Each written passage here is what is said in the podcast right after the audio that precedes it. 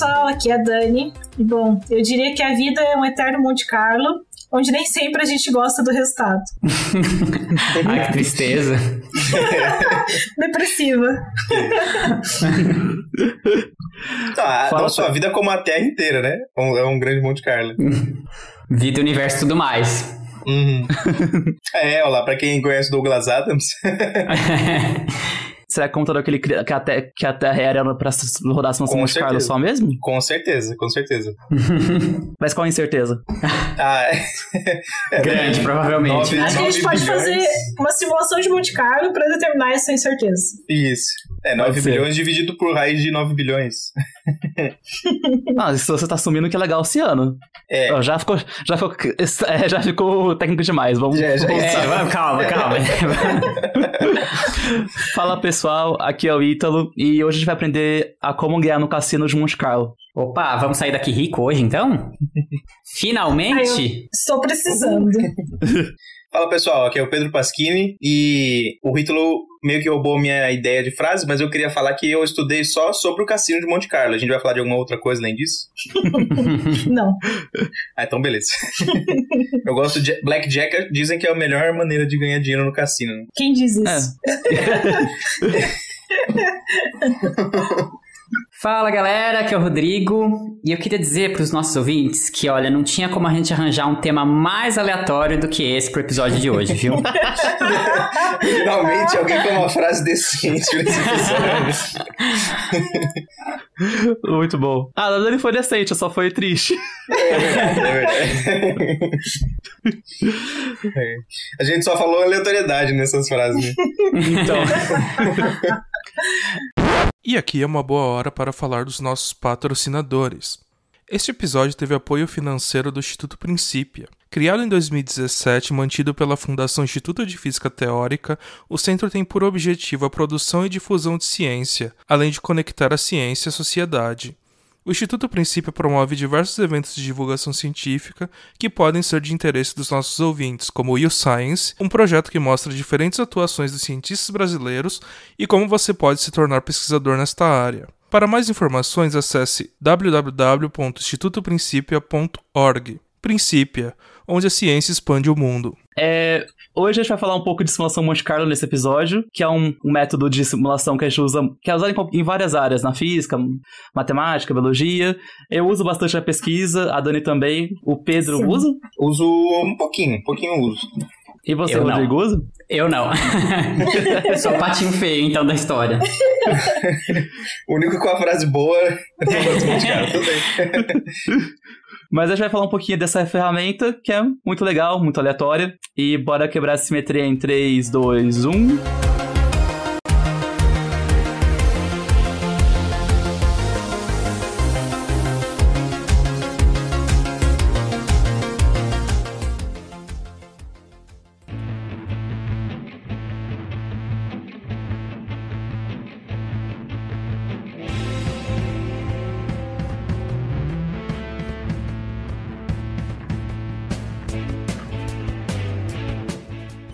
Pena começar pelo nome desse, desse método, que é o método de Monte Carlo. Foi o seguinte, eles, como é um método aleatório, eles pegavam uma pessoa chamada, várias pessoas chamadas Carlo, né?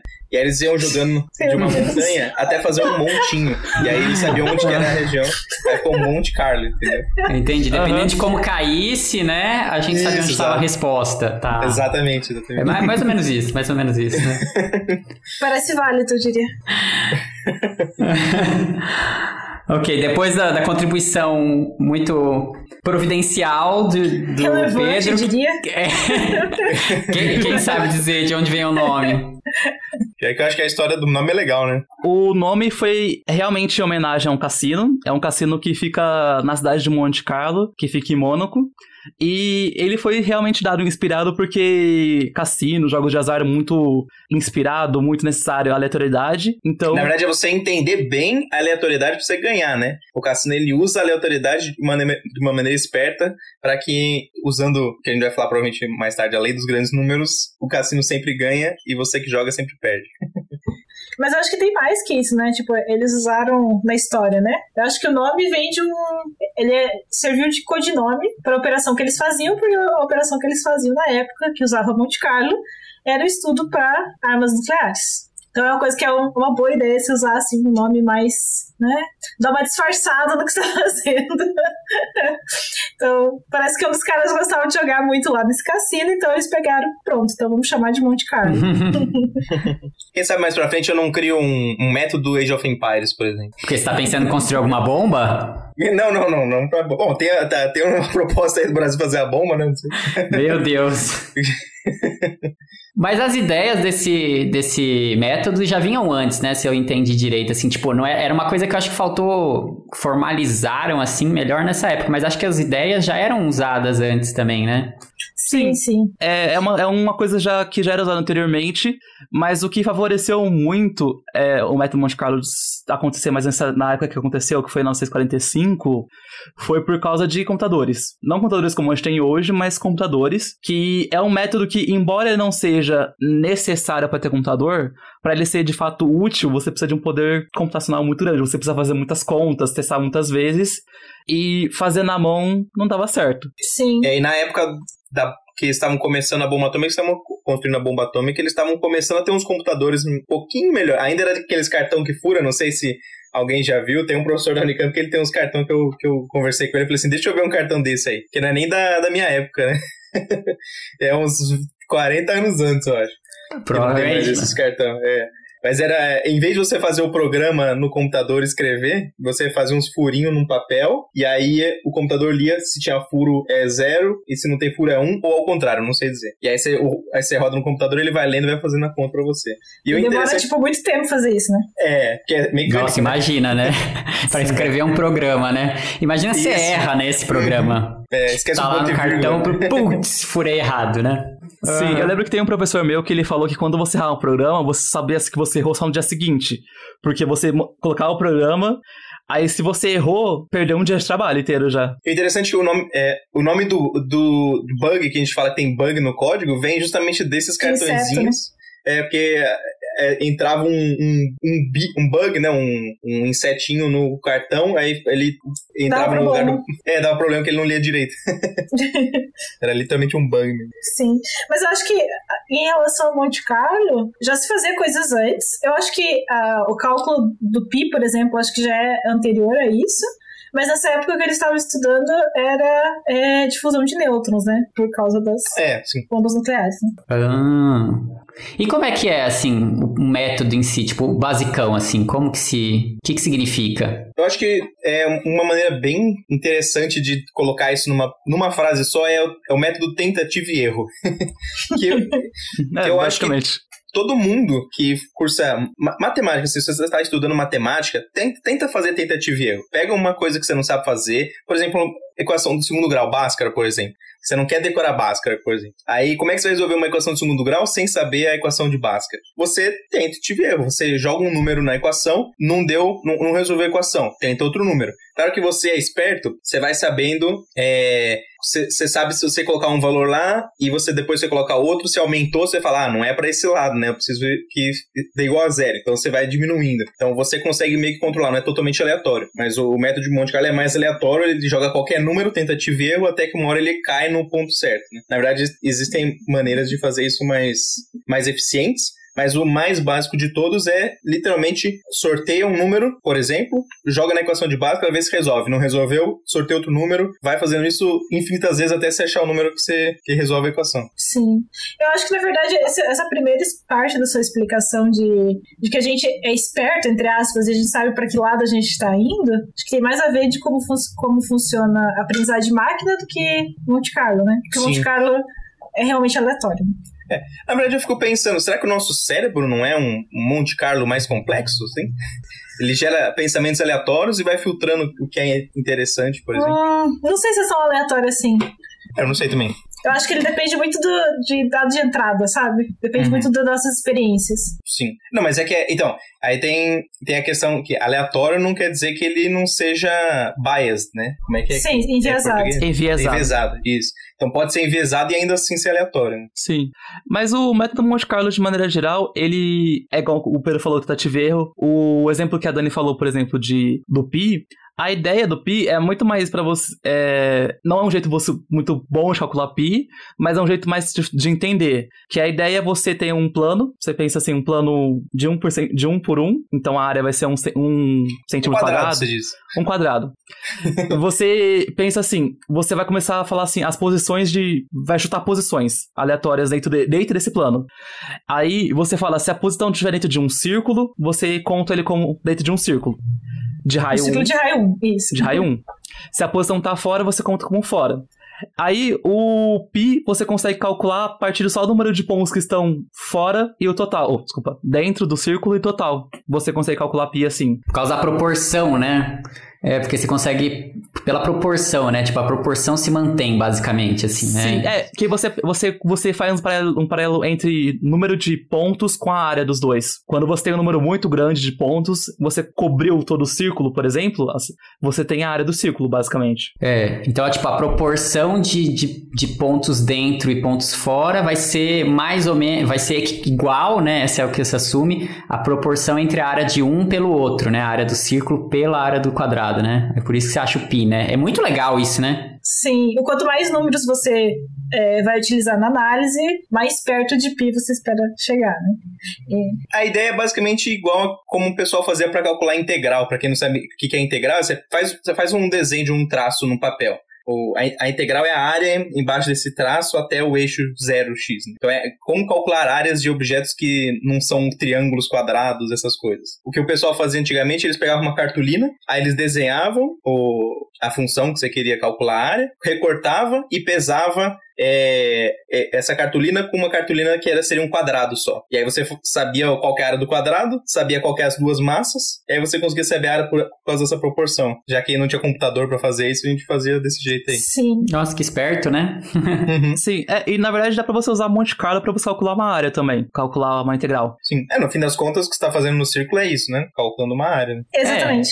É, é né? Um Só que o legal, acho que no caso da integral, é porque nem sempre você. O círculo você tem uma coisa bem comportadinha, bonitinha né? Mas quando você está falando de uma integral, não necessariamente está falando de uma função é, que vai ser facilmente é, integrável, né? Às vezes você não consegue integrar, então você consegue usar é, Monte Carlo com a mesma ideia do círculo, né? Você vai pegar uma distribuição é, uniforme entre 0 e 1, um, por exemplo, e você consegue ver a proporção de pontos que estão abaixo e acima da curva. E isso vai te dar é, a integral. Aí você pode começar, né? Sei lá, com uma coisa super simples, assim, por exemplo, ah, tem que ser uma função bem comportada que assume valores entre 0 e 1. Um, e o X também tá entre 0 e 1, né? Ela... Tudo bem, isso é um jeito de se fazer. Aí depois você pode fazer adaptações nesse, é, nesse seu algoritmo para você conseguir calcular integrais cada vez mais complexas. Então você pode mudar o intervalo que você está integrando, você pode mudar o tipo de função, a função não precisa ser tão bonitinha assim, a função pode ter mais de uma variável. Então é um método. Eu não sei se ele é o mais eficiente, mas ele é bem assim, poderoso. Eu assim, acho, acho que dependendo do. É acho que quando você. Por exemplo, uma integral de uma dimensão não é tão eficiente. Mas quanto mais uhum. dimensões você coloca, ele vai ficando mais eficiente em comparação com Sim. os outros métodos. Ele é uma coisa interessante porque ele escalona muito bem, né? Ele vai com uhum. ordem do uhum. número de pontos que você precisa, né? Só que tem uma, uma coisa que, que você tem que assumir, que acho que é importante, é esse negócio da uniformidade do seu espaço, né? Tipo, Isso, você tem que ass... integral sim. Exatamente, né? Você não pode ter algum sistema que, sei lá, né? Que, por exemplo, se for de 0 a 1, um, você tenha mais pontos de meio a 1 um do que você tem de 0 a meio, né? Uhum. A coisa, aí você... Aí não vai funcionar. Não vai funcionar, então, né? na verdade, você pode, você consegue otimizar o seu Monte Carlo se você fizer isso de uma maneira esperta, né? Então, não vai, você tem que saber o que está fazendo, obviamente, né? Mas é, o, o, mais básico, o mais simples é esse uniforme. Mas existem maneiras de você falar assim, ó, para que que eu vou calcular pontos na minha integral que dá sempre zero, por exemplo. Se é sempre zero, eu não preciso calcular. Então, tem, existem maneiras de você enviesar os seus números aleatórios para você calcular só nos pontos que você realmente precisa. Então, ele vai convergindo para uma, de uma forma que esperta, que vai é, enviesando só naqueles espaços. Mas é mais complicado de fazer, de fato. Sim, a ideia é você, você pensar... Errar, é. é. um exemplo muito fácil você pensar numa função exponencial. A função exponencial é quando você tem... Os valores delas são muito altos para valores, para pontos, para x x pequenos e eles são muito baixos para quando você está muito um x muito grande. Então. Você diz uma exponencial que decai, né? Uma exponencial que decai, desculpa, desculpa, que decai. É, então, se você fizesse uma distribuição uniforme, pode ser que você vai ter pontos bem onde tá muito. onde tá um valor muito alto de, da exponencial, ou tá um valor perto de zero. Mas se você enviesar para ter muito mais pontos onde a integral tá alta, você consegue uma convergência mais rápida. Que a ideia de você fazer isso é você fazer com que é, você tenha uma convergência melhor. Você precisar de menos pontos para poder chegar ao estado. Que menos pontos quer dizer simulação mais rápida. E uma coisa que acho que eu vou falando bastante é de números aleatórios. É, números aleatórios, acho que uma definição é você tentar pensar, sei lá, pensa o um número e você tentar falar qual que é esse número. Não é bem aleatório porque a gente não. A com, gente... cer é, com certeza o número que você pensou agora não é aleatório. Não, não é aleatório. Provavelmente foi. Eu, eu suponho que foi 0, 1, 2 ou 3. Uhum. Eu acho que foi um desses quatro números aí. Sim. É. Ou 7. 7 é o que as pessoas, é o que os estudos dizem que você vai a chance são grande de você pensar. Mas assim, nós nós não somos máquinas muito boas de números aleatórios, porque nós somos muito enviesados. Uhum. Se, por exemplo, se a gente pensar, sei lá, é, pensar numa moeda, cara ou coroa. E gente, se você for um, virar uma moeda, pode acontecer de você dar coroa, coroa, coroa, coroa, coroa, coroa umas 10 vezes. É bem pequena a chance, mas pode acontecer. Só que se você pensar assim, cara ou coroa, eu falar cara, falar cara de novo, cara de novo. Aí tem uma hora que você pode pensar, nossa, eu falei cara muitas vezes, né? Tá. E você se enviesa, se enviesa quando você faz isso. Mas o cada coroa é um bom exemplo de um número aleatório de verdade, que é uma coisa que, a menos que a, a moeda esteja viciada, que é uma frase clássica de problema de estatística. Sim. Você pode ganhar uma, uma, moeda e falar e ver que se deu cara ou coroa. E isso, isso é aleatório, porque ela vai depender. Não tem dependências externas, mas é aleatório o que, que vai ser uma coisa ou outra. É, nota que, mesmo sendo enviesada a moeda, ela ainda vai ser aleatória. ela pode ser aleatória enviesada, mas aleatória. Sim. Sim. Mas eu acho que uma definição para aleatório é algo que não tem padrão ou que você não pode prever. Acho que isso tem, tem bastante a ver com isso, a aleatoriedade. Sim, é se você. Eu, é uma, você uma, uma, história que eu vi acontecer no, num vídeo no YouTube, na verdade. É, que fala dessa, dessa. que a gente não tem a cabeça aleatória, né? Tem um, tem um canal no YouTube que chama Computer File. É muito interessante, recomendo vocês assistirem. E num, num desses episódios, ele tá falando de um computador que gera números aleatórios a partir de decaimentos de partículas, que é o mais aleatório possível que você consegue é a mecânica quântica, né? Então ele usa a mecânica quântica para gerar é, números aleatórios. E aí o cara tá falando sobre isso, que é o mais aleatório possível, aí ele fala assim, ó, vou gerar um número aleatório aqui. Aí ele gera e sai o número zero. aí ele começa a dar risada assim e fala, não é possível, acho que tem alguma coisa errada, né? Aí ele vai lá e gera outro número. Por quê? Porque você, você fala assim, zero não é aleatório, né? Mas é... ele caiu zero, né? A ideia de ser aleatório é que você pensa. É, se você tentar ser técnico, é falar que a função densidade de probabilidade é constante dele. Ela sempre vai. A probabilidade de acontecer qualquer número é sempre a mesma. Quer ver uma, uma coisa simples, como a gente é enviesado, assim, né? Mega Sena, por exemplo. Vai jogar na Mega Sena. A probabilidade de sair 1, 2, 3, 4, 5, 6 é a mesma, né, de que sair qualquer outra sequência de números, né? Mas, gente, a gente nunca nem cogita, né? Assim, jogar isso. Você fica muito, ai meu Deus, não, não, não, vou ganhar com isso, de jeito nenhum, né? Mas, assim, não tem a, é a mesma possibilidade de qualquer probabilidade, né? De qualquer outro. Ah, uma coisa que você falou do decaimento, Pedro. Tem um site que eu vi que é random.org, que ele. É esse site legal. Que ele gera números aleatórios a partir de ruído atmosférico. Ah, interessante, interessante. É, o seu computador ele gera número aleatório é usando o. Eu não sei se hoje em dia é assim, mas eu sei que antigamente eles faziam isso. Eles pegavam o, o tempo de, do seu processador. Então o processador ele conta o tempo dele lá, né? Então, a, a, a princípio, assim, a hora que você aperta o Enter para rodar o programa é razoavelmente aleatório, então você consegue usar o, o alguns algarismos no tempo dentro do processador para gerar números aleatórios. Por isso que se você fizer muito próximo, gerar dois números aleatórios muito próximos, ele vai dar igual, né? Porque ele usa o mesmo número. É, isso é, tipo, são os pseudo-aleatórios, né? Que assim, é que não é, é. que é exatamente aleatório, ele é determinístico, né? A partir da entrada, mas a sua entrada é aleatório o suficiente para você ter números diferentes, né? É o que a gente chama de seed. Seed, isso, é. Isso, é. A seed é, é, é a semente aleatória. É, é que normalmente é o, o são algoritmos para são cálculos e quanto mais complicado é o cálculo, mais aleatório vai ser, mais aleatório vai ser a sua distribuição. Esses, essas distribuições pseudo-aleatórias, elas. Você tem essa semente inicial e ela, gera, e ela gera uma sequência de números. Então ela é periódica. Depois de um tempo, depois de uma certa número de tentativas, você vai começar a repetir esses números. Isso também está muito importante também para simulação. Dependendo do seu caso, pode ser que um certo gerador ele funcione muito bem para você, mas ou para outra situação ele não funcione porque você vai começar a repetir as simulações. Por isso que a escolha de semente é muito importante nesse sentido também. Uhum. É, ou, ou, gerar uma semente é, é, de vez em quando, né, para você ter números aleatórios novos. Sim. É, que a questão é que você, na hora que você está simulando, fazendo uma simulação no computador, você vai estar sempre usando números pseudo-aleatórios. Mas esses números, eles têm que ser suficientemente aleatórios para o seu modelo, né? Basicamente, é, essa é sempre a ideia. E como o Ítalo falou, então esse período que você vai se repetir, ele tem que ser longo o suficiente para não interferir nos resultados da sua análise. Eu acho que hoje em dia, assim, a menos que você vai fazer uma coisa absurdamente complexa, na maioria dos casos tá, é o suficiente, porque eu acho que é bem grande essa, essa repetição dos Ah, imagino que sim, é. modernos. Imagino ah, que sim.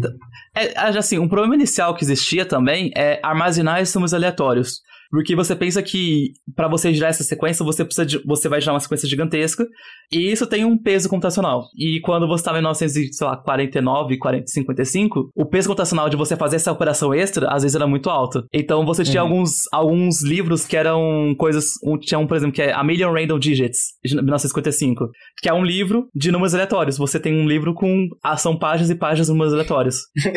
é engraçado que deixa de ser aleatório, né? Se você tem uma tabela. Não, mas a questão...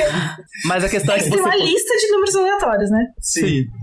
É que se você usar ele demais, ele não vai ser mais aleatório, você começar a é. repetir. É. Sim. É. Inclusive, comprar eu já, volume 2, peguei né? um livro desse na mão. É. Sim, nossa, mas o livro que eu vi, ele era gigante, assim. Ele tinha, tipo, muitas e muitas tabelas de ah, listas uh, de números aleatórios.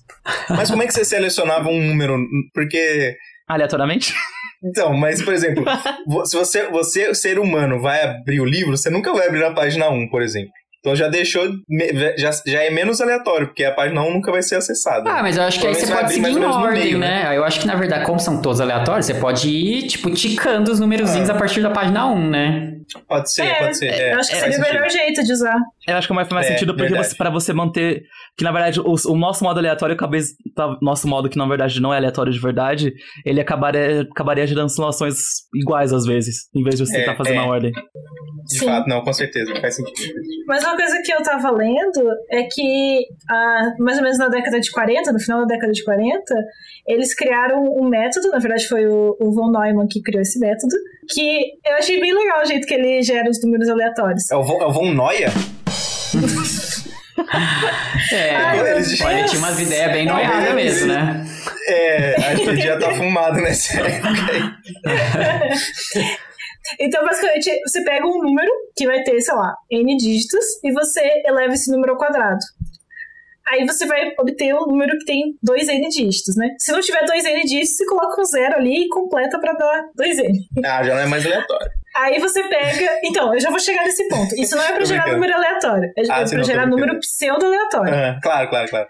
E você pega aí o que tá. O, os dígitos do meio, os N dígitos do meio, e você usa eles para gerar como nova semente desse processo. Então ele, ele é bem mais eficiente do que os métodos que os métodos de gerar número pseudo-aleatório que eles tinham lá na época, né? Não... Só que mesmo assim eles tinham vários problemas, assim. Um deles é que esse período que a gente falou que começa a se repetir, ele é bem curto. Então é bem difícil fazer análise. Ele... Hoje em dia ele não é nada eficiente, mas na época meio que serviu, meio que eles usaram. Foi suficiente. e essa, esse lance de número aleatório é muito importante para Monte Carlo, mas não só. Monte Carlo, mas não só, né? Tipo, toda a criptografia que a gente tem, basicamente, é baseada em, em números aleatórios, né? Ah, sim. O método sim. mais tradicional, né, o RSA, é baseado em chaves aleatórias. Né? Então tem todo um... Tem muita gente que estuda isso, né? Só como gerar números aleatórios mais eficientes, né? E o método de você tentar quebrar uma criptografia é meio que Monte Carlo, né? Tentativa e erro, às vezes. Você vai tentando várias chaves até. É, é. É a força é bruta que eles chamam, né? É, é que o, esse método é um método que não é muito eficiente, porque você pode demorar anos e não conseguir a chave certa. É, dependendo. Por exemplo, aquelas senhas de roteador de seis dígitos, É que hoje em dia os roteadores vão bloquear você para não ficar tentando várias vezes, mas com o poder computacional que a gente tem hoje, ele daria para fazer rapidinho. Inclusive, acho que não tem um, um, episódio do Computer File que o cara mostra que dá para quebrar seis dígitos de bem, tipo assim, 5, 10 minutos assim, ele uhum, É bem rápido, né? É bem rápido.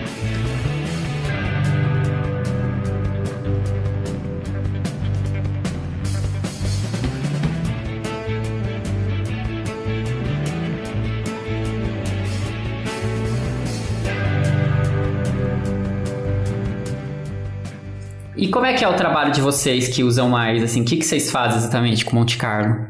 Bom, eu uso o Monte Carlo, eu uso um, eu não crio o meu código especial, embora eu faça alterações nele de vez em quando, mas eu uso um código pronto que é o Penelope, que ele é uma sigla para Penetration and Energy Loss of Positrons and Electrons, que é perda de energia de, por penetração de, de pósitrons e elétrons. Uma tradução meio. Hum. e, mas o engraçado é que eu uso ele para fótons. é porque quando. Essa primeira, na primeira versão dele, que ganhou esse nome, ele só simulava pósitrons e elétrons, mas depois ele, ele foi colocado a simulação de fótons. E a versão 2018 dele, que é a que eu uso atualmente, ela também simula prótons. Hum. É, a ideia dele é, é fazer uma cadeia de, uma cadeia de simulação gerando vários números aleatórios. Porque, pelo menos pra mim em específico, eu trabalho com raio-x e eu quero saber a dose depositada em um paciente. Eu quero saber quanto de energia depositou no paciente por causa do raio-x. Então, ele vai pegar um foto inicial de raio-x, eu falar qual é a energia dele. Se o feixe é monoenergético, todos têm a mesma energia. Se o feixe é polienergético, então tem um processo de gerar números aleatórios para ver qual, qual é o, a energia dele. Aí ele vai sortear para determinar qual que é a posição do fóton. Em... Quando ele chegou na posição, ele vai perguntar: ah, tá dentro do corpo da pessoa? Se sim, que aconteceu interação? Aí ele vai gerar um número aleatório para determinar se que interação aconteceu. Aí ele vai. Aí, sei lá, aconteceu o efeito experimento Compton, por exemplo. Então, no experimento Compton, é, sempre tem um fóton interagindo, e como estado você tem um fóton de energia menor e um elétron. E aí, sorteando números aleatórios, você determina qual que é o ângulo que o elétron sai, o ângulo que o, o fóton sai. E você vai fazendo isso, você vai meio que. Você, o que ela chama de história. A história de uma partícula inicial, você acompanha ela e isso com as partículas. E você vai acompanhando a partícula até chegar uma energia, um threshold, um limite de energia. Se você falar assim, ah, se a, a energia da partícula é 1 kV, então eu paro a simulação aqui. Porque o que para a simulação é você falar que ela foi absorvida, basicamente. E ou você fala assim, passou um dia simulando, pode parar já, não, que o tempo computacional também é um fator importante. E é meio que você faz isso. Você simula a primeira partícula, depois você simulou todas as subpartículas que ela criou, acabou uma história. Aí você vai de novo e faz outra história, e você vai repetindo esse, esse processo várias vezes, para determinar a energia depositada. Você tem uma, a energia média e um desvio padrão também, uma incerteza para essa medida. Aí você extrapola, assim, né? Você tipo pega, sei lá, 100 trajetórias e aí você fala, ah, beleza, quando eu tiver então um milhão de fótons, a energia vai se distribuir mais ou menos igualmente a essas 100, é isso? Isso. É, você, você tem, a medida que a gente tem normalmente é a energia depositada por história. Você cria uma média. No, normalmente eu faço, para a simulação ser confiável para o que eu uso, eu uso em torno de 10 a, 9 histórias. 10 a 9, 10 a 10. É, é bastante. É bastante história. É, mas o, a ideia é bem isso, você tentar extrapolar. Você fala que se para essas 10 a 9 histórias deu assim, você está assumindo então que se você fizesse, você assumir esse valor como real. Obviamente, né, tem uma validação aí, usou experimento para validar e tudo mais, mas a ideia básica é isso, de que você, feito a simulação, você consegue afirmar que na média vai acontecer sempre isso. E a simulação Monte Carlo depende muito de funções da densidade de probabilidade.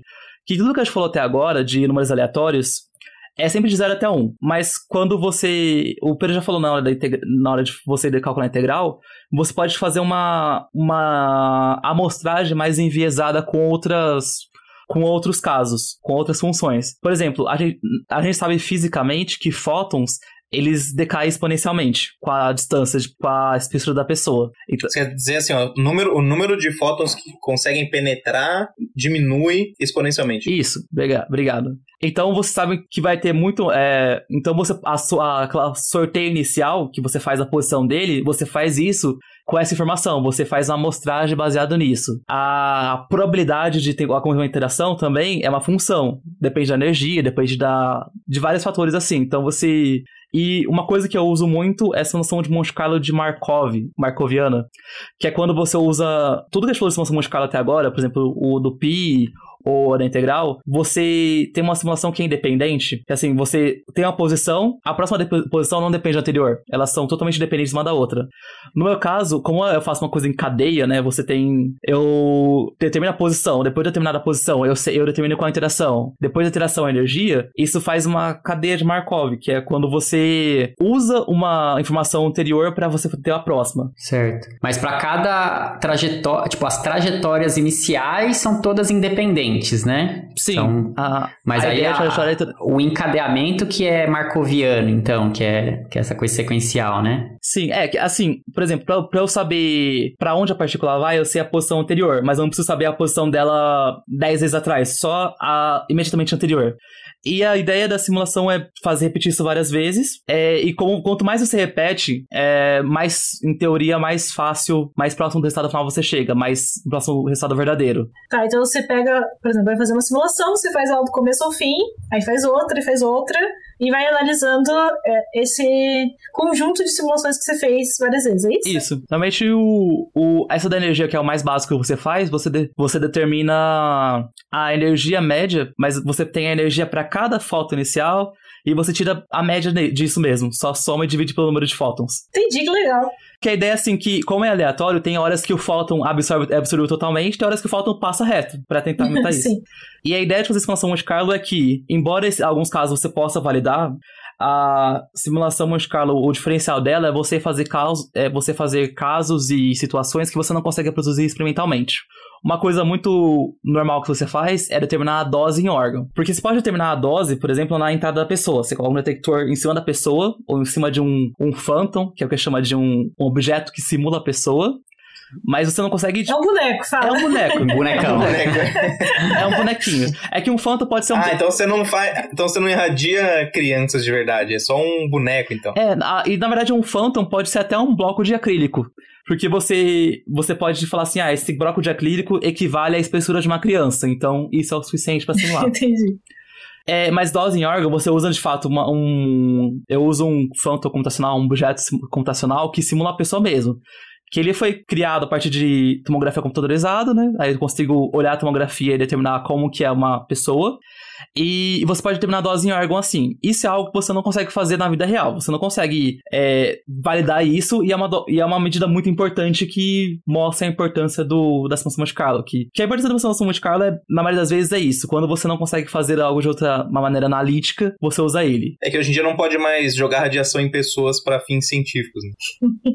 tá, e, e, no seu caso você, você usa. Você falou que você pode falar em a, na dose em determinados órgãos. Na sua pesquisa se faz para um órgão específico ou é para uma coisa mais geral? É, eu ia perguntar a mesma coisa também, já complementando. Então, assim, tipo, qual que é o seu objetivo exatamente da pesquisa? Assim, eu tô estudando. A minha, pesquisa, a minha pesquisa, na verdade, é duas partes. Eu simulo tanto a, a dose depositada, mas também simulo a detecção da imagem. Então, eu simulo também detectores.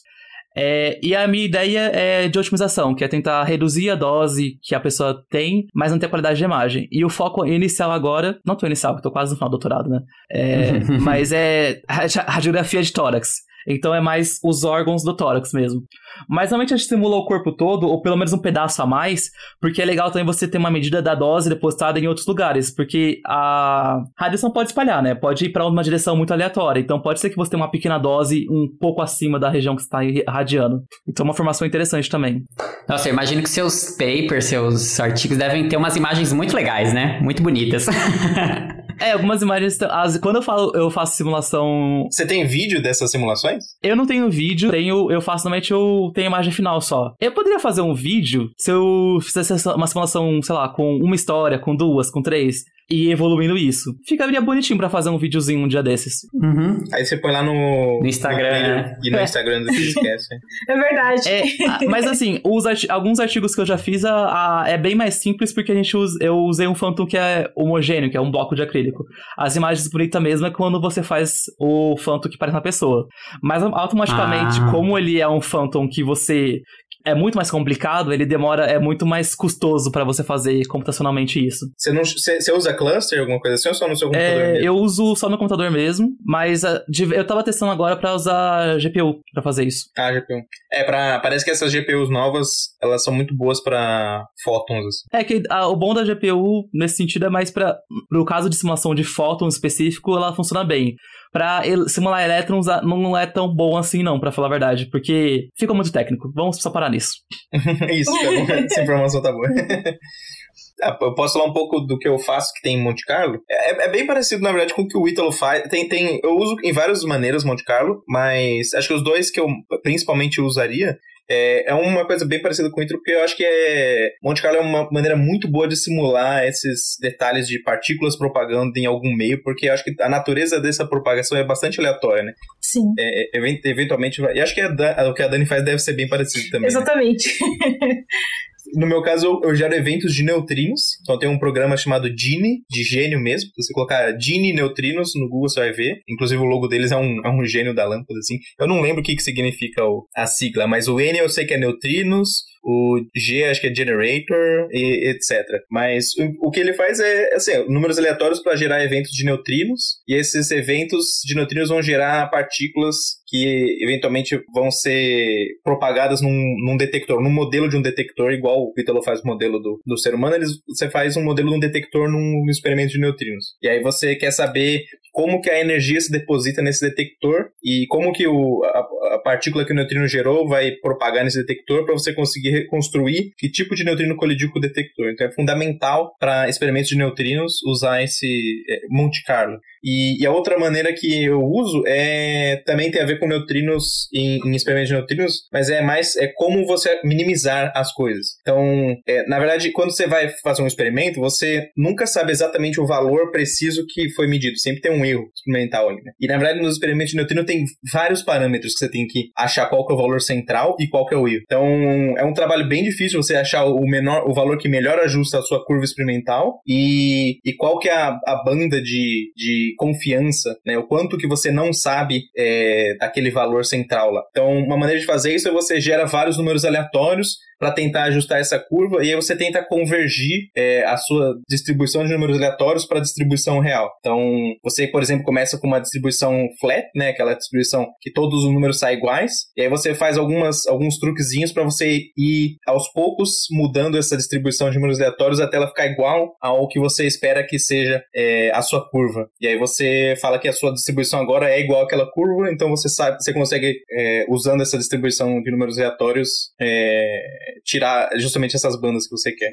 E, e dá pra estudar, por exemplo, oscilação de neutrinos com isso?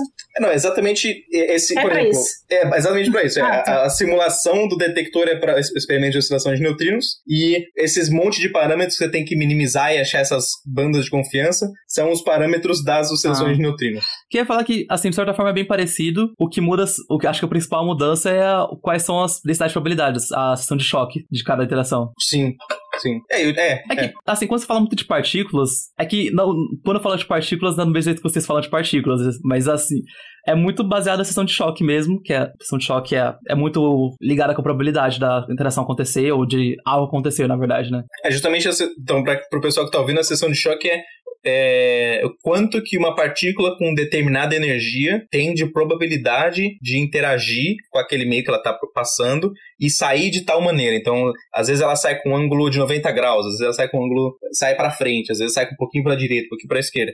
É, tem uma probabilidade para ela sair né, em determinada direção e com determinada energia. E quem dá essa probabilidade, quem, quem diz qual que vai ser essa probabilidade é o que a gente chama de seção de choque. Basicamente, a ideia do Monte Carlo é você sortear baseado nessa probabilidade de que você vai tentar simular o caso real. Que muito que a gente faz simulação Monte Carlo é tentar simular eventos que são estocásticos, eventos que são que, que não são que nossa, falar que estocástico não é determinístico não define nada. É...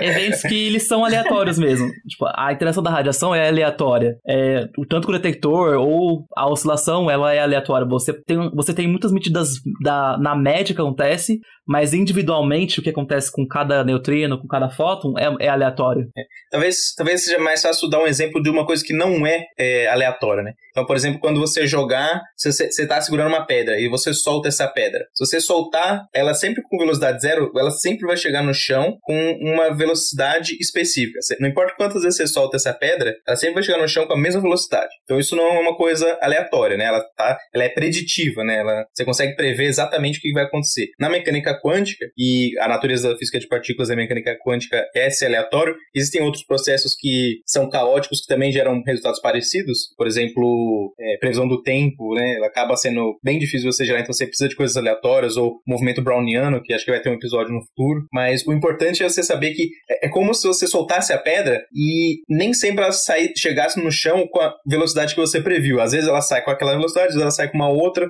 Ela tem uma probabilidade de, de chegar no chão com uma certa velocidade, que você, que você não consegue prever exatamente qual é a velocidade, você consegue prever qual a chance dela chegar com determinada probabilidade. Uhum, sim. Não, mas só complementando, eu queria dizer assim que, em termos de física, acho que o que muda entre nós três é, embora todos sejam partículas, é que um é que a gente usa partículas diferentes. Dois é que a gente está falando de energias diferentes. E isso faz com que as interações envolvidas sejam diferentes e, portanto, uh, o jeito de você modelar cada código é diferente, né? Então, acho que essa é a principal diferença física entre nós três, né? Só para dar uma ideia, o Ítalo, ele é energias bem Sim. baixas, né, Ítalo? Que é, mega. Mega, na verdade, já é alto pra mim. Eu, eu fico na, na, na, base do, Kev, do kiloelectrovolts. Kiloelectrovolt é 10 a terceira electronvolts, né? Eu já chego no máximo ali a 5 gigaelectronvolts, que é 10 a nona. Então já mudou de 10 a terceira, né? Mil, para 1, 1 bilhão, né? E a Dani deve, é o quê? Quanto que é, Dani? Até 10 a 20. Nossa, é, é, é, bilhão de bilhão do, do meu bilhão.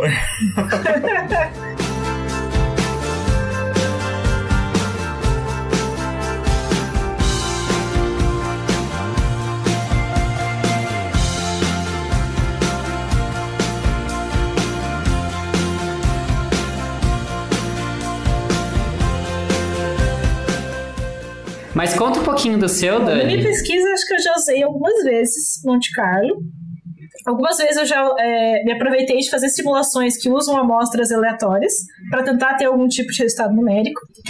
E, e algumas vezes fui eu que fiz o código, quando era uma coisa mais simples que eu conseguia fazer. E outras vezes uh, você tem que recorrer a códigos prontos, né? Porque são coisas muito mais complexas. No meu caso agora, eu estou aprendendo, na verdade, a mexer com, o, com os códigos é, prontos. Então, primeiro, falando um pouquinho, voltando um pouco atrás, assim, o que eu já fiz com Monte Carlo, que foi o que programei, por exemplo, foi o que é, modelei. Dá para fazer bastante coisa. Uma coisa que eu já fiz, por exemplo, foi é, simular a direção de chegada de raio cósmico. Então, você tem lá, você, estamos aqui no planeta Terra, e você tem é, essas partículas que estão vindo do espaço, elas estão vindo de todas as direções.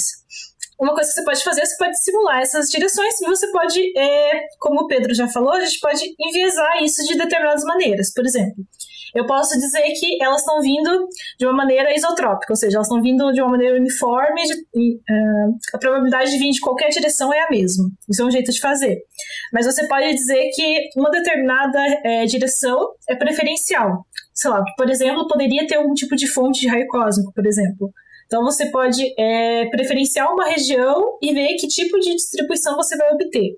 É, aí tudo bem, você pode fazer isso para fazer várias coisas, assim. Por exemplo, uma coisa que eu já fiz foi é, simular várias direções de chegada, aplicar um determinado método para tirar um, um, uma medida, para ver é, qual seria o desvio da média. Então, eu esperava que nas minhas simulações eu tivesse um valor médio e tivesse é, uma incerteza associada. Eu queria descobrir que incerteza era essa. Isso é uma coisa que eu já fiz.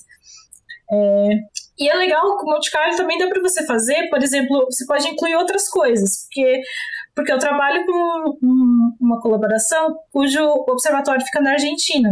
Ou seja, ele fica bem no hemisfério sul. Então, obviamente que o, o observatório ele não consegue enxergar o céu inteiro, ele não consegue ver o que está vindo da, nessa parte que está mais ao norte do, nosso, do, do planeta.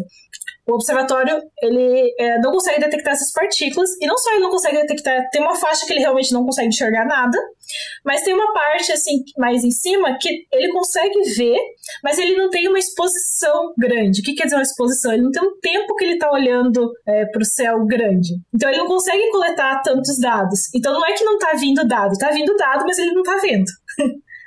Então, é, uma coisa que você consegue colocar com Monte Carlo é você dar uma corrigida nesse. Então, eu fiz uma simulação de direção de chegada e eu consigo corrigir para essa exposição do observatório, de maneira que eu consigo é, fazer um conjunto de dados parecido com um conjunto de dados real. É, aí, bom, isso é uma coisa que dá pra fazer. É... Mas aí, só entender. Outra coisa que dá pra aí, fazer. Essa parte, se, assim, parte do, dos seus resultados, então você compara com, com o que você conseguiu dos dados, mesmo e parte você extrapola para o que seria o resto da atmosfera que o observatório não vê, é isso? Não, não necessariamente você precisa fazer essa extrapolação. Ah, não, tá, tá. Você faz uma extrapolação, sim. No fim das contas, é isso que você tá fazendo, sim. Mas, é, por exemplo, isso foi no meu mestrado. No meu mestrado, o que eu estava tentando é, estudar é que a, a colaboração, ela, ela publicou um, um, paper, ela publicou um resultado, que ela, é, que basicamente, porque o resultado desse paper é que você tinha mais direções, é, mais raios cósmicos vindo de uma direção do céu em comparação à outra. Você tinha que a gente forma, ele forma uma distribuição dipolar, né? Dipolar que são uma região que tem mais, uma região que tem menos. Aí eu queria fazer esse estudo, só que eu queria fazer esse estudo é, fatiando o céu e pegando como se fossem anéis de direção, sabe? Então você pega é, uma faixa mais embaixo, daí você pega uma faixa mais perto do Equador e vê como é que é, ele se comporta. Aí eu apliquei tudo isso em conjuntos reais de dados, conjuntos observados, mas aí depois, para eu estudar é, essa questão de o quanto o meu resultado era confiável, né, qual que era o, o erro que eu estava falando, eu fiz simulações para ver que tipo de desvio eu tinha da média. Isso foi uma coisa que eu fiz no mestrado. Aí no doutorado, eu tô fazendo uma. É, trabalhando com é, buscas de partículas neutras. Então, o que, que, que isso quer dizer, né? eu tô basicamente é, tentando achar fontes que estão emitindo raios cósmicos. E a gente usa partícula neutra, porque partícula neutra ela não é desviada por campo magnético. Então, é, você pode usar fóton, pode usar nêutron, que são essas duas partículas que eu estou é, focando. Mas a gente tem um problema na hora de estudar essas coisas. Por exemplo, assim, eu quero estudar o, os fótons, eu quero descobrir como é que é a distribuição de chegada de fótons aqui na Terra, que, que são provenientes de raios cósmicos, né? Que, seja, são provenientes é, de uma interação, por exemplo, de um decaimento que gerou um fóton. Um raio cósmico que decaiu gerou um fóton. Isso no espaço, né? Antes de chegar na nossa atmosfera. Aí esse fóton que vai chegar na nossa atmosfera, ele vai é, gerar uma cascata, uma cascada de partículas, sabe? Uma cascata de partículas. Vai gerar, ele vai começar uma interação, então ele vai, sei lá, interagir com uma molécula que está no ar. Dessa interação vão sair, sei lá, duas partículas, por exemplo, que vão virar quatro. Não necessariamente assim, né? Mas assim, elas vão gerando várias, várias partículas. Como a gente está falando de uma coisa que tem muita energia, isso vai gerar muita partícula, muita partícula. E ela gera partícula suficiente que esse chuveiro ele começa no topo da atmosfera e ele consegue vir até o chão. E daí no chão a gente detecta. Essas, a gente detecta, na verdade, não o raio cósmico primário, a gente detecta é, essas partículas secundárias que foram provocadas é, por essa cascata, que, que a gente chama de. Esse chuveiro, a gente chama realmente de chuveiro atmosférico extenso. É, então, com isso, às vezes é difícil você diferenciar se o, a, o cara que gerou lá em cima era um fóton ou era um, um próton ou um nêutron. Então, é, dá para usar a simulação de Monte Carlo para você fazer isso, para você tentar é, distinguir esses dois tipos de chuveiro, que no fim das contas é o que vai me interessar. Então, daí dá para usar o Corsica. O Corsica é um, é um, é um programa que a sigla é. Eu, eu achei, quase, achei que você ia falar o Corsica é um Corsa. Tipo, você se uma mosca. É um Corsa. você vai lá Não, com é um o carrinho. É, então, assim, É, Chevrolet, paga nós aí. Nos. Isso. Então, Corsica é, é Cosmic Ray Simulations for Cascade. Cascade era um experimento que teve na Alemanha. Então, ele foi primeiro pensado para esse experimento, mas hoje em dia a gente usa é, para várias outras coisas. Ele é um código que ele foi. ele- a primeira versão dele é de 1989, então já é um código que já Ô, está aí louco. faz um tempo. O pessoal já está usando. Quase da minha idade. Tá, tá ficando velho, né? Eu o código. Você. Ah, E então, bom, basicamente o Corsica ele permite você fazer muita coisa. Ele, é- ele foi projetado para você estudar a o evolução. C do Córsica é coisa, né? Isso. Não é E o cai né? pra É cacete, né? Coisa pra cacete, mais ou menos, né? Coisa pra cacete. Tá. Essa é a definição. então, o Corsica, ele, ele dá para fazer muita coisa com ele. O que ele foi desenvolvido para você estudar a evolução e as propriedades de chuveiros atmosféricos extensos. Ou seja, ele permite que você eh, simule interações e decaimentos de núcleo, de hadron, de muon, de fóton, de eh, elétron. E ele pode, você pode simular coisas até da ordem de 10 a 20 eletronvolts. E você pode simular tudo isso e ele vai te dar, é, é, ele pode te dar, te fornecer o tipo da partícula, energia, localização, direção e tempo de chegada dessas partículas secundárias. Então você pode, que é basicamente isso que a gente vê no observatório, né? Então, para você poder ter uma comparação entre fazer essa, essa ponte entre o que você está simulando no Corsica e o que você está observando no observatório. Uma coisa tem que ser né, validada com a outra. Então, o que eu estou fazendo é o seguinte: então, é, a ideia é eu aprender a fazer simulações no Corsica para simular chuveiros. Por exemplo, assim, vou lá e faço um monte de chuveiros do tipo fóton. Eles vão ter uma certa distribuição, uma certa, é, uma certa cara esse, esse chuveiro. Aí depois eu faço um monte de prótons. Vai ter uma outra cara e eu quero saber, com os dados que eu tenho no chão, nesses dados que eu tenho dessas partículas secundárias, como é que eu faço para ver isso? Como eu consigo relacionar isso com a partícula primária? Aí, para fazer isso, você tem que usar árvores de decisão. Então, é um- e daí, a partir disso, que eu começo a fazer é, a minha pesquisa. No caso de fótons, por exemplo. Porque daí, uma vez que eu consiga diferenciar se o chuveiro é do tipo é, próton do tipo fóton, eu posso fazer as buscas e aplicar o método, que também é um método estatístico, mas é um outro tipo de método, né? Aí você, consegue diferenciar, tipo assim, esse chuveiro tem uma chance muito alta de ser de fótons e não de prótons. É, exatamente. Uhum. Massa, bem legal, né? E a gente conversando aqui, eu, eu no final eu lembrei que eu também já usei. É que eu, eu, eu uso Ah. Monte Carlo também, mas é que é bem. É tipo assim, um plugin de um programa, né? Mas a gente falando aqui, eu lembrei. Que é. Você vê que é tipo tudo meio que. É, é muito, tudo muito parecido e em sistemas diferentes, né? No meu caso, era. Falando com poucas palavras, assim, né? Para fazer meus microdispositivos lá, a gente usa uma, uma máquina que chama litografia de elétrons. Então a gente joga elétrons numa resina plástica lá, né? E aí é basicamente a mesma coisa que a gente faz, assim, para a gente tem que entender para saber certinho o que, que a gente está desenhando no final, como é que o elétron, uma vez que entra nessa resina, vai fazer algo semelhante aos chuveiros da Danelise aí, né? Tipo, ele vai entrar e aí vai gerar, às vezes, elétron secundário, às vezes ele espalha para um lado, às vezes espalha para o outro, às vezes ele, ele bate lá embaixo e volta, né? Então, para a gente corrigir as doses que a gente põe para escrever a amostra, a gente também tem esse. É um pluginzinho, você não precisa nem saber mexer, na verdade, assim, né? Tipo, é ó, né? Meu resiste é tal, meu não sei o que tal, ro- roda, né? Aí ele corrige para você, né? Mas é Monte Carlo também. Aí você vê super bonitinho também as trajetórias tal, assim, exatamente a mesma coisa. Sim, é por isso que eu acho é, interessante, porque o Monte Carlo é uma coisa é, antiga, tá? Né? Então a gente tá falando que ele começou a ser formalizado lá na década de 40 e até hoje é usado e é usado muito. É, a gente citou o Corsica, o, o Penélope, mas isso são só dois exemplos. Existem vários outros é, pacotes de programa que usam ele para fazer as coisas mais diferentes, né? Então, não só na física, né? Em química, medicina. Uhum. Não, e, e, eu acho que vale a pena reforçar que o Monte Carlo ele é muito versátil, muito, muito versátil. Ele, ele é muito rápido, se você for comparar com, com, por exemplo, a integração numérica de várias variáveis. Eventualmente, vai, vai ser muito devagar para você fazer a integral, e aí com o Monte Carlo, uh, o crescimento dessa tempo para fazer a integral de, é, cresce muito mais devagar. E acho que o mais poderoso de tudo isso é justamente a capacidade de você complexificar o seu problema. Então, o, o, o transporte de partículas só dá para você fazer com Monte Carlo, porque ele é um, uma coisa muito, muito, muito complicada. Muito complicada. Pode acontecer muita coisa. E não dá para você fazer analítico, né? Então, você consegue complexificar, colocar, pegando um elemento que é simples e fazendo ele fazer coisas aleatórias. E aí, como são muitas coisas aleatórias, eventualmente ele vai ficar complexo, né? Mas, então, é uma, uma coisa simples, várias vezes diferente, gera coisas é, é, complexa. Então, então, eu acho que esses são os três principais poderes: é velocidade, é versatilidade e capacidade de se complexificar o seu problema. Sim. Ele é muito bom para coisas muito. É, igual repetindo o que você falou, mas é, é meio repetindo o que você falou, mas é muito bom para coisas que são muito variáveis.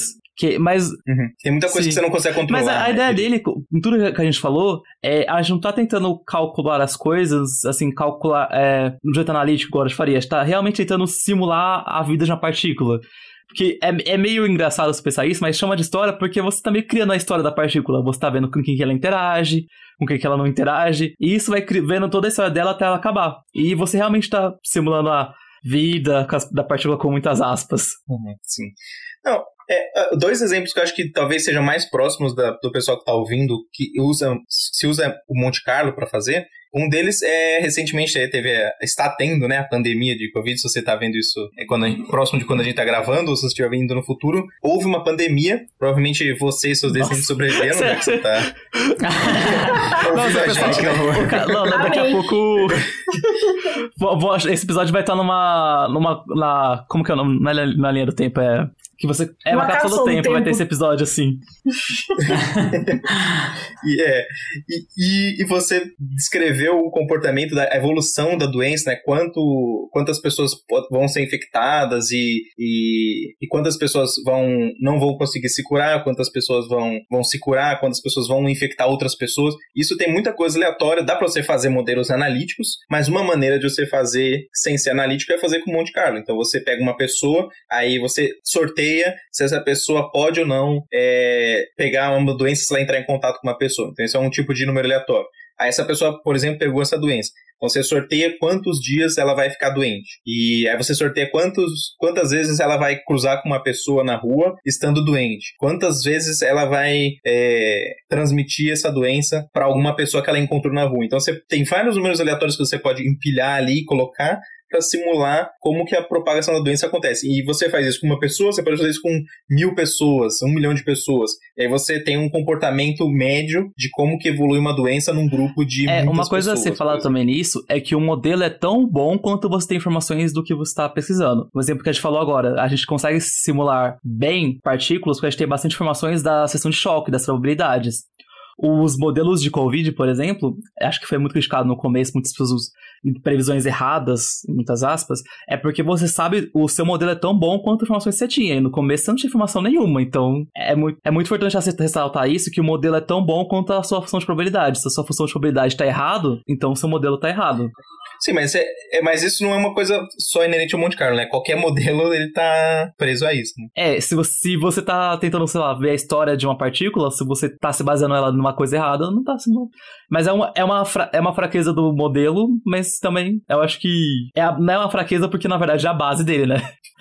Sim, mas falando de, do caso específico de Covid, é interessante você falar que você... É é muito difícil, é, por questões de ética, você fazer estudos é, quando envolve o risco de da pessoa morrer, por exemplo, que, que é o caso do Covid. Então, você ter é, a possibilidade de simular é muito importante. Isso permite que você é, consiga criar diretrizes de como você deve agir nesse caso. Então, é muito importante é, simulações, né? Não, não só isso. Você, você pode pegar assim, se você souber, vamos supor que você sabe todos os parâmetros importantes para sua simulação de Monte Carlo da evolução do, da doença. Né? Você pode fazer assim, ó, se as pessoas usarem máscara, o que, que vai acontecer? Aí você faz uma simulação. Se as pessoas não usarem máscara, o que, que vai acontecer? Faz outra simulação. Se tiver vacina, se, se 50% for vacinado, o que, que acontece? Se 70% for... Então, você não, na prática, você não pode fazer isso, né? Porque você não vai pegar uma população e não vacinar aquela população, né? Ou, ou, mandar uma parte usar máscara e outra não. Então, é uma maneira de você ver qual que é a melhor maneira de você lidar com o problema sem precisar passar por, por aquilo na experiência. Sim, que acho que é meio parecido com o que Sim. o Ito é, faz, né? Eu ia falar duas coisas. Uhum, que primeiro exato. que se você puder fazer tudo que você faz numa escala na vida real com a cálculo analítico, ele não serve para nada. Nesse sentido, ele, o, o poder dele é prever coisas baseado no que a gente já tem. É, e eu ia comentar, por exemplo, que, que vocês falaram de, de não fazer experimentos em humanos. Uma coisa que é muito. que não é necessariamente minha área, mas tá paralelo aí, tá, tá dentro do que é física médica, é determinar qual que é o risco de você ter câncer a partir de uma exposição à radiação. E isso é um estudo feito com o Monte Carlo, e todos os dados que foram feitos disso foram tirados de acidentes radiológicos. Tipo, por exemplo, é, coisas de, de, Hiroshima, de Fukushima. Por quê? Porque você não pode simplesmente expor a uma pessoa a radiação de propósito para ver o que acontece. Então você tem que aproveitar essas oportunidades, né? É meio isso, assim. Quando acontecem esses acidentes, aproveitar para tirar o máximo de dado para seus modelos depois, né? Isso, para prever, para não acontecer de novo. Né? É, exatamente. Ou tratar, né, em casos. Porque, por exemplo, no caso de, de Hiroshima, já passou pelo menos umas duas, umas três gerações já. Então dá para você ter uma evolução do que acontece já. Porque também a gente, uhum. é, a gente tem também esse problema que a gente vive muito. porque, assim, do, do ponto de vista. Então, até as gerações, né, é, passarem. Porque se você vê gerações de plantas, você consegue. Existem estudos disso, na verdade, você expor radiação, a plantas à radiação e meio que tentar forçar a evolução nelas. Que é você tentar causar uma mutação no DNA dela, que vai ter mutações boas, mutações ruins, mutações que não fazem nada, mas é meio. Mas se der mutação boa, você vai conseguir ver os estados disso em várias, em várias gerações depois. Só que várias gerações de plantas, às vezes, é alguns meses. Sim. Mas eu gostei do que você falou que a questão que a, a, simulação é importante quando você não consegue fazer o experimento de fato, né, na, na vida real, vamos dizer assim. Porque no meu caso, por exemplo, é, para a gente ter é, dados suficiente para ter estatística, para fazer análise, são anos de coleta de dados.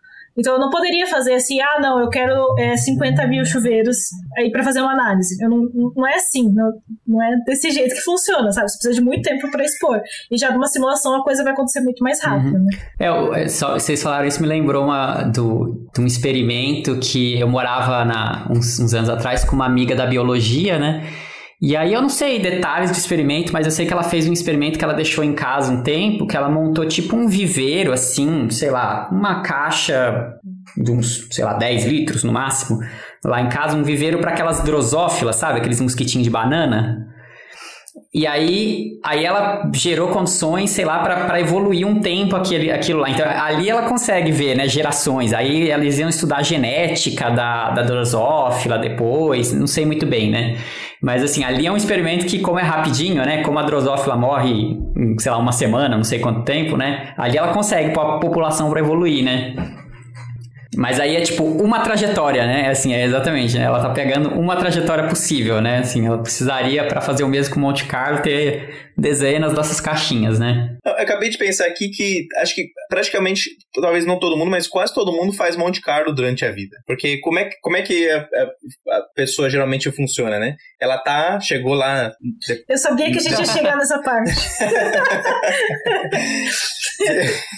Vamos lá, sei lá, a partir dos seus 18 anos a maioria das pessoas quer estar num relacionamento, certo? Não todo mundo, mas a maioria eu acredito que sim. Eu acho que chutaria que a grande maioria, né? E aí o que, que você faz? Você tentativa e erro. Você procura um relacionamento com uma pessoa, testa, não deu certo, vamos para outra. Vai no relacionamento, testa, não deu certo, vamos para outra. Aí você vai testando até você convergir para o relacionamento que você acha ideal, né? Pode ser que você tenha perdido o seu relacionamento ideal porque você fez um, um pulo aleatório para um, uma direção que você não conseguiu ir, né? Nesse caso, às vezes, o, na, na, no Monte Carlo do computador você sempre consegue voltar para aquele é, caminho que você veio, mas na, na vida não dá para fazer isso, né? Mas você diria que é, que é marcoviano? Não sabia que o Pedro acreditava em alma gêmea. O, o relacionamento ideal, gente. Ah, Olha que loucura. Abaixa a monogamia, gente. Abaixa a monogamia. não, não, não, não tô falando que precisa ser um relacionamento só, pode ser. Você pode usar um Monte Carlo pra É vários verdade, é relacionamentos. verdade, é Você pode- verdade. Você tem um ponto. Isso. Inclusive, é, mas é, é paralelo, né? É um Monte Carlo em paralelo. que você tá. É verdade. Então você quer dizer que a gente tá numa simulação e depois que a gente morrer, na verdade, vai reiniciar outra história pra ver se o que acontece de novo? Aí eu não, aí eu não vou botar minha mão no fogo por isso, não. Você que tá dizendo. Quer um outro exemplozinho que, que eu lendo hoje pensei que é o que a gente falou de Monte Carlo assim, muito para partícula, né, trajetória de partícula, mas tem um outro caso que se usa princípios de Monte Carlo assim que é comum e não precisa nem de computador, né, que são pesquisa eleitoral, por exemplo, né? Quando a pessoa vai, quando, sei lá, o Ibope, eh, sei lá que mais que vai fazer a pesquisa, eles tentam pegar sempre um número que seja grande o suficiente para ser, é, representar bem né, a população e o máximo aleatório possível de pessoas, né? Então ele vai pegar uma pessoa que teve a trajetória, que é, que é super rica, uma pessoa que é super pobre, uma pessoa que é negra, uma pessoa que é índio, né? Assim, e justamente para isso, né? Tentar aleatorizar o máximo possível as trajetórias e ver o que consegue no final, né? Para extrapolar para a população toda. É, só que note que é importante você não simplesmente completamente aleatório, né? Você tem que, nesse caso aí das eleições, é, se tem mais pessoas com 30 anos do que pessoas com 60 anos, se você pegar to- a, Justo, mesma é. proporção, você vai achar que, é, que o- o- uma pessoa vai ganhar em vez da outra. né? Você tem que pegar mais pessoas naquela faixa de, de, de 30 anos do que pessoas na faixa de 60 para você ter a proporção certa no final da sua população. É, está certo. Você tem É, que regular é por isso, né? aleatório dentro de certos parâmetros, assim, né? Mantendo mais ou menos a distribuição de probabilidade que seria a população normal, né? Seria a população toda, isso, né? Isso. Seria um, um Monte Carlo enviesado. É, É, é enviesado do jeito certo. né? É que a gente tá Uhum. modulando pra uma função de densidade de probabilidade que reflete a realidade. É, algumas, também tem esse Monte Carlo usado muito no mercado de ações. Eu tentei pesquisar um pouco sobre isso, mas eu realmente não entendi 100%, então acho que não vou nem me arriscar. Mas é uma aplicação que usam muito pra tentar prever o preço de ações baseado no que já tem. Será que eles conseguiram prever aquele negócio do games, alguma coisa? da GameStop, né? GameStop. Acho que não, porque o modelo ele deve usar, ele deve usar assim o histórico da ação pra tentar fazer a previsão, né? Ou o histórico, e isso foi um fator muito externo que não estava previsto. É, que você vê, porque tem isso, né? Monte Carlo, ele não vai conseguir prever coisas completamente exóticas, né? Tá completamente fora do. Não tem o parâmetro Reddit no, na, na dele, somente. Exatamente, eu acho que não, né? Ah, Na verdade, o modelo era mais complexo do que eles previram. É. É, assim, todas as coisas sociais, né? cê- O Monte Carlo vai bem, né? Porque você tenta modelar, dado que você conhece dos históricos possíveis, né? e justamente porque é complexo, né? Monte Carlo, co- coisas muito complexas, você, você tem que usar força bruta, e força bruta é Monte Carlo. É basicamente essa história, né? Sim. É, Esse eu acho que é o resumo, né? o episódio de uma frase. É. Então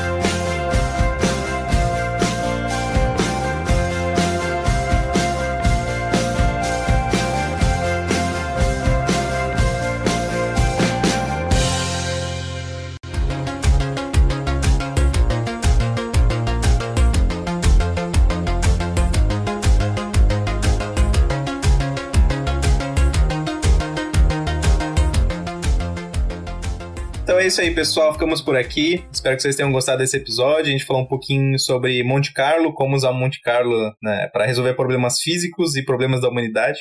É, acho que ficou evidente que o método Monte Carlo é muito útil, muito poderoso. Vamos ver se instigou a curiosidade de vocês aí e que vocês tenham gostado do episódio. É, não se esqueçam de seguir a gente nas nossas redes sociais, no Instagram, no Twitter, mandar perguntas e sugestões. Faz tempo que a gente não coloca a partícula mensageira, né? Verdade, né? Pra responder as Bom, mas teve perguntas. live esses dias atrás, Aí. né? Com as perguntas. É, é verdade, é verdade. Então, ah, fiquem espertos que a gente vai tá, faz, tá fazendo umas lives de vez em quando. E é, segue a gente nas nossas redes sociais pra você saber quando a gente vai fazer live. Geralmente no canal da Mônica, mas acho que o Ítalo tá querendo ver na Twitch também, não sei. É, eu tô, mas acho que não fazer live no meu Mas é canal, não isso sei aí. Ah, se. Para as 20 pessoas que. Isso. Ah, não, então faz, faz, propaganda, faz propaganda do seu canal Não aí. precisa, não, que eu, eu faço. Não é, eu acho que não é ligado à divulgação científica, então eu acho que não faz sentido fazer propaganda aqui. Ué, ok, ok. Canal de receitas, né? Tipo. É, de jogos, mas eu acho que é meio chato falar assim, assim, falar assim, gente, segue meu canal, não tem nada a ver de física. Se quiser, Mas se pode. quiser, pode, né? Ué, se você pode, mas aí você tem que achar, então, ouvinte. Porque a gente não vai falar. Fica um é. mistério. É a quest, é a primeira quest do canal. É. Isso, exato. ok, então é isso aí. Ficamos por isso aí. Um abraço a todos. Tchau, tchau. até mais. Tchau, tchau. Tchau, tchau, gente.